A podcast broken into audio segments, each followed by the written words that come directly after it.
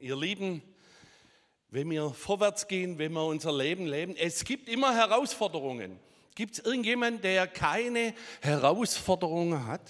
Das Volk Israel hatte auch Herausforderungen. Und Josua sagt seinem Volk, hey, und die Frage möchte ich dir heute Morgen stellen, weil es wird persönlich. Kannst du deinem Gott vertrauen, dass es gut mit dir meint, dass er mit dir unterwegs ist und dass er Hoffnung und Zukunft und einen Plan A hat für dein Leben. Gibt es da irgendjemand, wo da Ja sagen kann oder strecken kann? Ihr Lieben,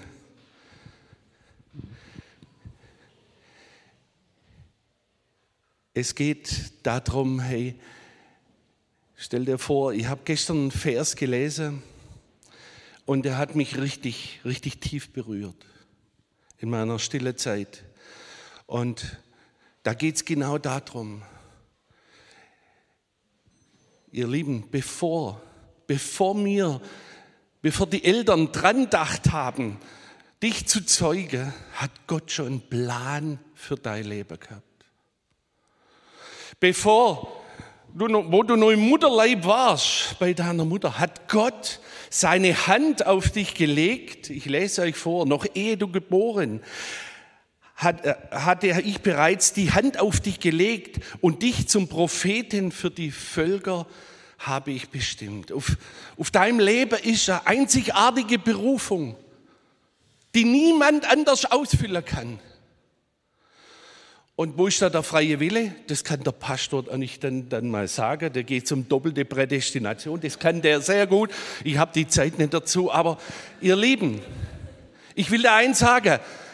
Deine Zeit ist jetzt. Und wenn du dem Herrn aller Herren vertraust und mit ihm die Schritte in dein neues Morgen machen möchtest und ihm vertrauen willst, dann hat er eine einzigartige Berufung für dein Leben.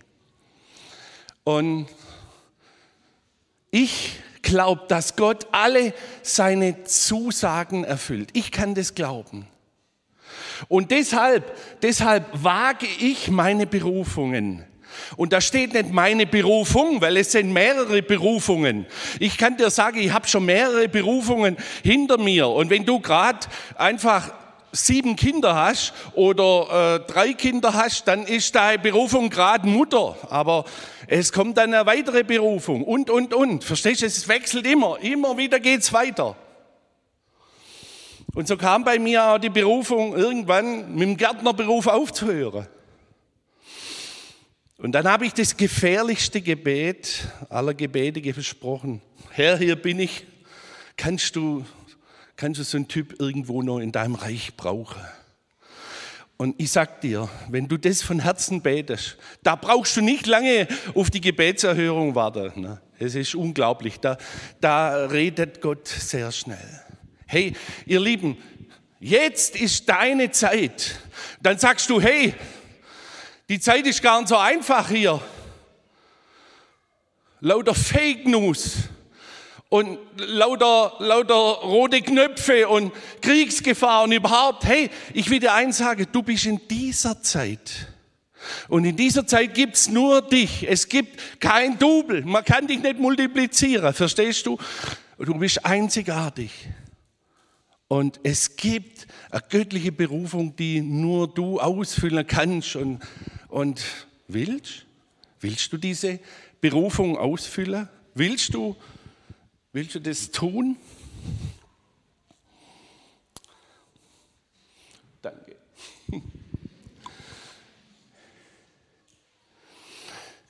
Habt ihr den Vers, den kennt ihr?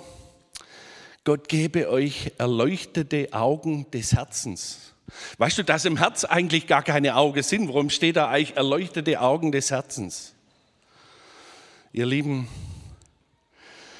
wenn, wenn dein Herz Gottes Berufung, Gottes Wege sehr möchte, dann möchte dein Herz sich sehnen danach, dass Gott in deinem Leben was tut, dass Gott in dein Leben kommt und sagt, Herr, hier bin ich, hier stehe ich. wenn der Wille da ist, dann leuchtet dein Herz und möchte das erkennen, dass du deine Berufung erkennst, von dem du berufen bist. Ihr Lieben, wir, es, es ist nicht so, dass, dass in der Berufung das so ist, dass du da jeden Morgen was Neues hörst. Manchmal sind die Berufungen ausgesprochen und dann geht es über Jahrzehnte, über Jahre zieht sich die Sache hin, die Berufung. Manchmal wartet man auf Berufung, aber die Bereitschaft, da zu sein und ein Teil davon zu sein, ist ganz wichtig. Ne? Wichtig ist, glaube ich, in dieser Zeit, dass wir sichtbar werden in der Welt. Und dazu brauchen wir, brauchen wir richtig, richtig auch Mut und brauchen wir richtig auch ja, den Wille, einfach unser Standing im Alltag, dass wir Gott bezeuget und für ihn leben und sichtbar werden. Das kann sein, dass wenn du im, irgendwo beim Mittagessen bist mit Kollegen und du hast noch nie betet und jetzt soll ich auf einmal anfangen, ein Gebet zu sprechen. Jetzt soll ich auf einmal mal die Hände falten oder irgendwie sonst Gott mal äh, sichtbar machen. Da möchte ich dich ermutigen, sei ein Licht und sei jemand, der anfängt zu beten. Und es ist ganz gefährlich. Du kommst auf einmal unter Beobachtung. Gell? Sobald du irgendwie mal eine geistliche Handlung machst, irgendwelche Aussagen machst, dann, dann hast du den Stempel Christ. Willst du das überhaupt sein in deinem Betrieb, in deinem Bekanntenkreis? Möchtest du sichtbar sein als Christ? Ich möchte sichtbar sein und ich möchte, dass viele, viele einfach das auch sehen. Ne? Und äh, wenn wir so unterwegs sind mit Gott und mit ihm Dinge erleben, bitte das nächste Bild, äh, dann, dann ist unser Herz ganz entscheidend. Ich sage euch, alle Ehre Gott geben. Dann kann er, wenn wir im Kleinen treu sind und die Ehre Gott geben, dann kann er uns über größere größere Dinge setzen, wenn wir allein ihm die Ehre geben. Ich möchte euch da ein Beispiel sagen. Weißt du, wenn, wenn der Ostergarten auf einmal 16.000 Plätze ausgebucht sind, dann geht es nicht darum, dass irgendwelche gute Mitarbeiter oder sogar ich irgendwie da was aufgebaut haben und uns die Ehre zuteil wird. Aber verstehst du, wenn dann Antenne 1 kommt und dann kommt 107,7 und dann kommt SWR 1, 2, 3, 4. Ich sag dir, du musst den Tag auf die Knie beginnen und musst ihm die Ehre geben und sagen, Herr, mach mich demütig, ich bin an deinem Werk und ich möchte, dass du zum Zug kommst, dass du verherrlicht wirst und dass du im Mittelpunkt stehst. Und nur wenn wir das, die Ehre Gott jeden Tag neu geben für das, was er tut, mitten unter uns, und so lesen wir es aber im Josua, hm, er sagt, hey, ein Mann von euch jagt Tausende, tausend, sind davongerannt, wenn einer kam von der, von der Truppe. Und da kannst du schon ein bisschen arrogant werden, da muss man sich so vorstellen, wenn da tausend Leute rennen und du, und du jagst als Einzelperson und tausend laufen von dir davon. Und dann sagt Josua, hey, der Herr, der Herr kämpft für euch. Das ja nicht deine Strategie. Das ist nicht deine kluge Kriegsführung, das, sondern der Herr. Und der Josua hat, hat es verstanden, dass er das weitergibt und sagt, hey, es war nicht der Mose oder ich oder du, der du tausend verjagst. Es ist Gott, der für uns kämpft. Und deswegen stehen wir hier im verheißenen Land. Und Gott hat alle Versprechungen eingehalten. Josua sagt, hey, Gib Gott die Ehre, was er tut in deinem Umfeld. Da sagst du, hey, ich mache keine Veranstaltung, wo 16.000 Leute sind. Ich, ich tue nicht irgendwie 1.000 Leute äh, vertreiben.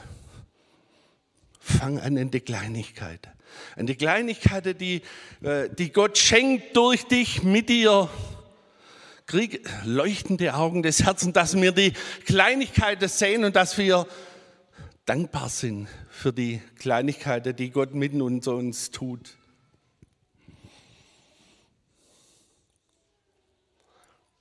Josua rät auch und sagt, hey, achtet genau darauf, dass ihr den Herrn liebet. Achtet darauf. Und das sagt er nicht irgendwie der Ehefrau oder dem Pastor, acht mal darauf auf den Munder, dass er Gott liebt, sondern das sagt er jedem persönlich. Achte darauf, dass du den Herrn liebst. Was für Tipps von jemand, der am Ende ist seiner Berufung. Und ein Mann Gottes und eine Frau Gottes, die weiß auch, wenn die Berufung zu Ende ist. Wisst ihr noch, der Mose sagt, hey, ich bin hier auf dem Berg, aber die anderen werden weitergehen ins verheißene Land. Er wusste, was kommt. Und auch Josua sagt hier, hey, wenn ich jetzt irgendwann sterbe in nächster Zeit, nicht mehr unter euch sein kann, dann hat Gott alle Versprechen trotzdem gehalten. Mein Glaube hängt nicht an einer Kirche, an irgendeiner Prediger,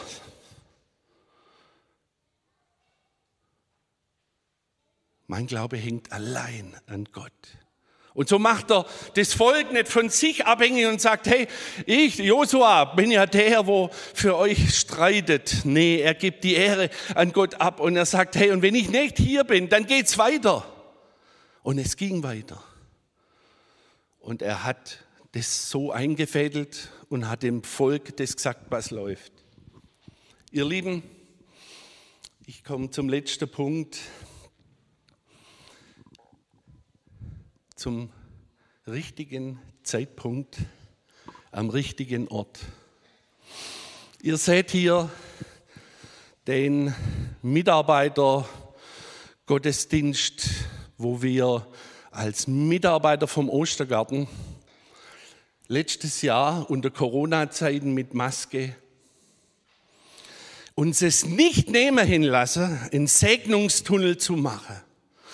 Und wie ihr seht, es ist nicht einer oder ein Leitungskreis oder ein Vorstand, der da für Menschen betet, sondern jeder, jeder hat was. Und wir machen einen Segnungstunnel und jeder läuft durch. Wir sind alle gleich. Es gibt da nicht irgendwelche Beter. Und wir laufen da durch und erleben, dass die Herrlichkeit Gottes uns berührt und nicht die Menschen, die vielleicht mal irgendwo äh, die Hand auf die Schulter legen oder was aussprechen. Ihr Lieben, es gibt nichts Schöneres, als zum richtigen Zeitpunkt am richtigen Ort zu sein. Und ihr Lieben, wenn wir an diesem Punkt stehen, werden Ströme lebendigen Wassers von uns fließen. Die Herrlichkeit Gottes, der Heilige Geist fließt von uns zu anderen Menschen. Und was Schöneres gibt's nicht, weil du erlebst Gott, die Power, die Kraft Gottes erlebst du und es fließt zu anderen. Und wenn dich einer in den Arm nimmt und sagt, Mensch, Andi, ich habe hier einfach Gott erlebt und du hast mich hierher gebracht in den Ostergarten. Wir werden euch nachher noch sagen, dass ihr eure Freunde mitnehmen sollt. Verstehst du? Hey, die werden dich in den Arm nehmen und sagen, hey, durch dich habe ich das Leben gefunden. Und er nimmt dich in den Arm und dann hast du gewusst, hey, ich bin zum richtigen Zeitpunkt am richtigen Ort. Ihr Lieben, was Schöneres gibt es nicht. Übrigens gibt es das nicht nur im Ostergarten, aber da ganz stark, aber es gibt es auch natürlich überall, ist ja ganz klar. So arrogant möchte man nicht sein. Gell? Ihr Lieben, da war eine Frau im Ostergarten. Ich erzähle euch einfach nur zwei, drei Sachen. da war eine Frau im Ostergarten und die hat gesagt, ich bin von Gott ganz neu berührt worden. Na sag ich, das interessiert mich jetzt. In welchem Raum waren das? Wo, wo du, haben Sie das erlebt? Dann sagte die Klofrau, das war die Klofrau. Dann sagte ich, was, was war da? Dann sagt die, hey, äh, ich war in der Kinderstunde überall. Ich habe an Jesus geglaubt und dann habe ich es verloren. Und dann erlebe ich die Klofrau. Wie kann man denn so eine Ausstrahlung haben, so freundlich sein, ein gutes Wort haben? Und als ich dann gesessen bin, habe ich zu Gott gesagt, ich möchte diese Ausstrahlung haben. Da ist der Mike, er war gestern beim Aufbau im Ostergarten. Mike hat sechs Kinder, ihr Lieben, sechs Kinder und sagt, hey, ich koche für euch. So war es vor 14 Tagen. Gestern war er da und hat den ganzen Tag geholfen. Dann sagt hey Mike, was geht? Dann sagt er, ich möchte Gott zurückgeben, was ich empfangen habe hier. Weißt ich laufe da und stehe im Ostergarten und der Jesus, der kommt einfach vorbei. Und der Jesus, der hat, der hat mich nur zwei Sekunden berührt und hat Shalom gesagt. Und das hat mein Herz berührt. Ihr Lieben, mir könntet, also ich habe ja die Zeit nicht, aber ich könnte, ich, ich kann euch sagen, es gibt so viele Stories, es ist unglaublich. Aber ich will da eins sagen. Da war ein Jesus, der, der macht spanische Geschäfte, verstehst du? Mit Spanier in seinem äh, Business. Gell? Und Gott sagt, hey, du wirst als Jesus-Darsteller, wirst du Spanisch reden. Und dann sagt er, habt ihr irgendwelche spanische Führungen? Nein! Ihr Lieben, dann sagt er zu einem, darf ich dir die Füße waschen? Und er reagiert gar nicht. Und dann hört er, wie seine Frau nebendran Spanisch zu ihm redet. Und dann sagt dieser, dieser Jesus-Darsteller, macht seine Führung in Deutsch und in Spanisch. Und die halbe Gruppe heult schon im Markt, weil sie so berührt ist von der Herrlichkeit Gottes. Dass dieser Jesus in ihrer Muttersprache redet. Ihr Lieben, wenn du nichts anderes vorhast, wir haben noch ein paar Plätze. Wir haben nicht mehr, nicht mehr viele Plätze, Haus, Hof, Garten, alles ist vorbei. Aber hey, wenn du, wenn du die Herrlichkeit Gottes in, die, in vier Wochen, zwei Wochen lang erleben willst im Ostergarten, da wird nicht jedes Mal jemand sich bekehren, wenn, nee, Klofrau kannst du gar nicht mehr sein, das ist voll. Mittlerweile. Ihr Lieben, zum richtigen Zeitpunkt, am richtigen Ort. Und da möchte ich sein. Und ich will da eins sagen, es ist nicht so, dass ich jetzt morgen an den Schreibtisch sitze und das Gefühl habe, dass ich am richtigen Ort bin, verstehst Aber es kann sein, dass ich ein Telefonat führe. Ich mache gerade viel mit dem Ostergarten. Und habe hab so Begegnungen und denke, wow, ich bin am richtigen Ort. Und ihr Lieben, ich möchte jetzt nachher für die, die im Herzen da mitbeten wollen, einfach beten, dass ihr zum richtigen Zeitpunkt am richtigen Ort seid. Und du musst da gar nichts machen, einfach im Herzen mitbeten, wenn du das willst. Aber ich möchte dir sagen, es ist das Schönste, was es gibt. Und ich möchte dich heute ermutigen, dass du stehst für deinen Herrn im Alltag. Weißt du, Corona hat so viel kaputt gemacht. Du bist auf einmal im Homeoffice und bist isoliert von deinen Kollegen. Viel weniger Leute kommen überall in Gottesdienst, bloß bei euch nicht, da ist ja voll. Ne? Corona hat uns so viel weggenommen. Und jetzt ist die Zeit. Hey, die Welt, die spricht von der Last Generation. Verstehst? Wir sind die letzte Generation. Generation Z, es gibt keinen Buchstaben mehr. Und die Welt, die merkt es, dass es vorbei ist. Ihr Lieben, es kommt die Zeit, wo niemand mehr wirken kann.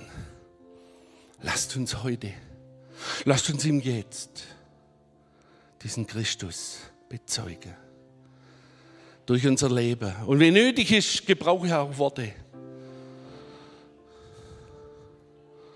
Oh Mann, schon lange her. Weißt du, ich bin morgens um halb fünf auf dem Großmarkt. Und da stehen zehn Paletten kernlose Trauben, verstehst du?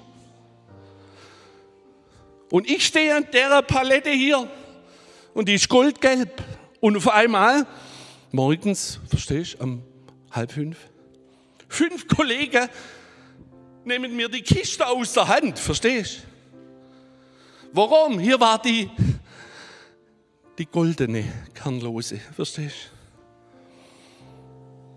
Und die wollten die gelbe. Ich wollte die gelbe auch, verstehst du? Und sowas habe ich morgens um halb fünf gemacht, verstehst du? Und was ist die natürliche Reaktion? Ist meins. Und dann waren wir zu fünft an der Palette und jeder hat so gierig, verstehst? Und ich stehe da nur noch da. Und ich, vor mir eine goldgelbe Kiste.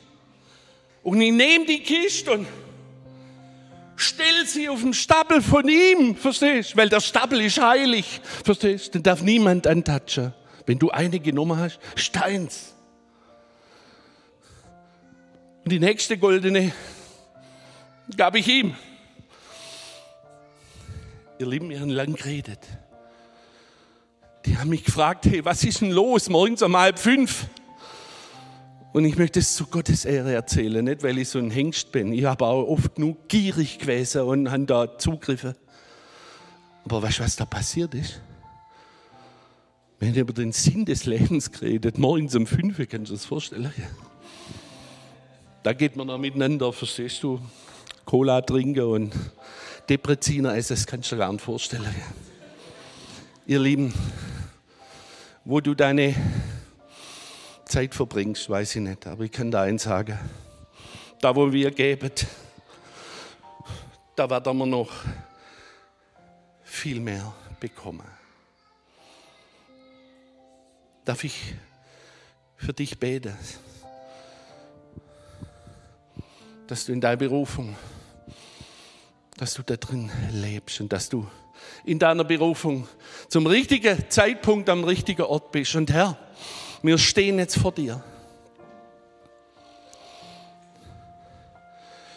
Und Vater, wir möchten dir dienen mit Leib und Seele. Und Herr, wir möchten am richtigen Ort zur richtigen Zeit sein. Und so bete ich, Herr, für uns alle, Herr.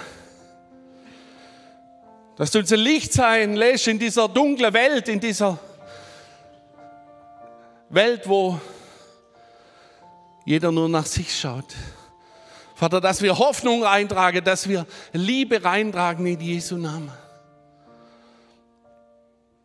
Sei gesegnet mit allem, was Gott für dich vorbereitet hat.